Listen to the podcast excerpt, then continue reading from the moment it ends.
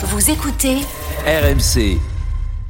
où on passe à l'actu éco Manu avec le secteur de l'agriculture qui traverse justement une mauvaise passe l'année 2023 elle a été moins prospère pour les agriculteurs français que 2022 ou 2021 Oui, elle va se terminer euh, par une baisse des revenus de 5% en moyenne pour nos paysans.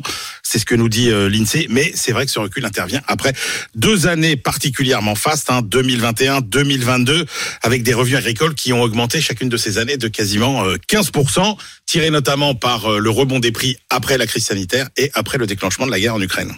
Est-ce que la situation elle est la même pour tous les agriculteurs? Alors euh, non, euh, effectivement. Alors 2022, tout le monde avait gagné. Hein. C'était assez spectaculaire.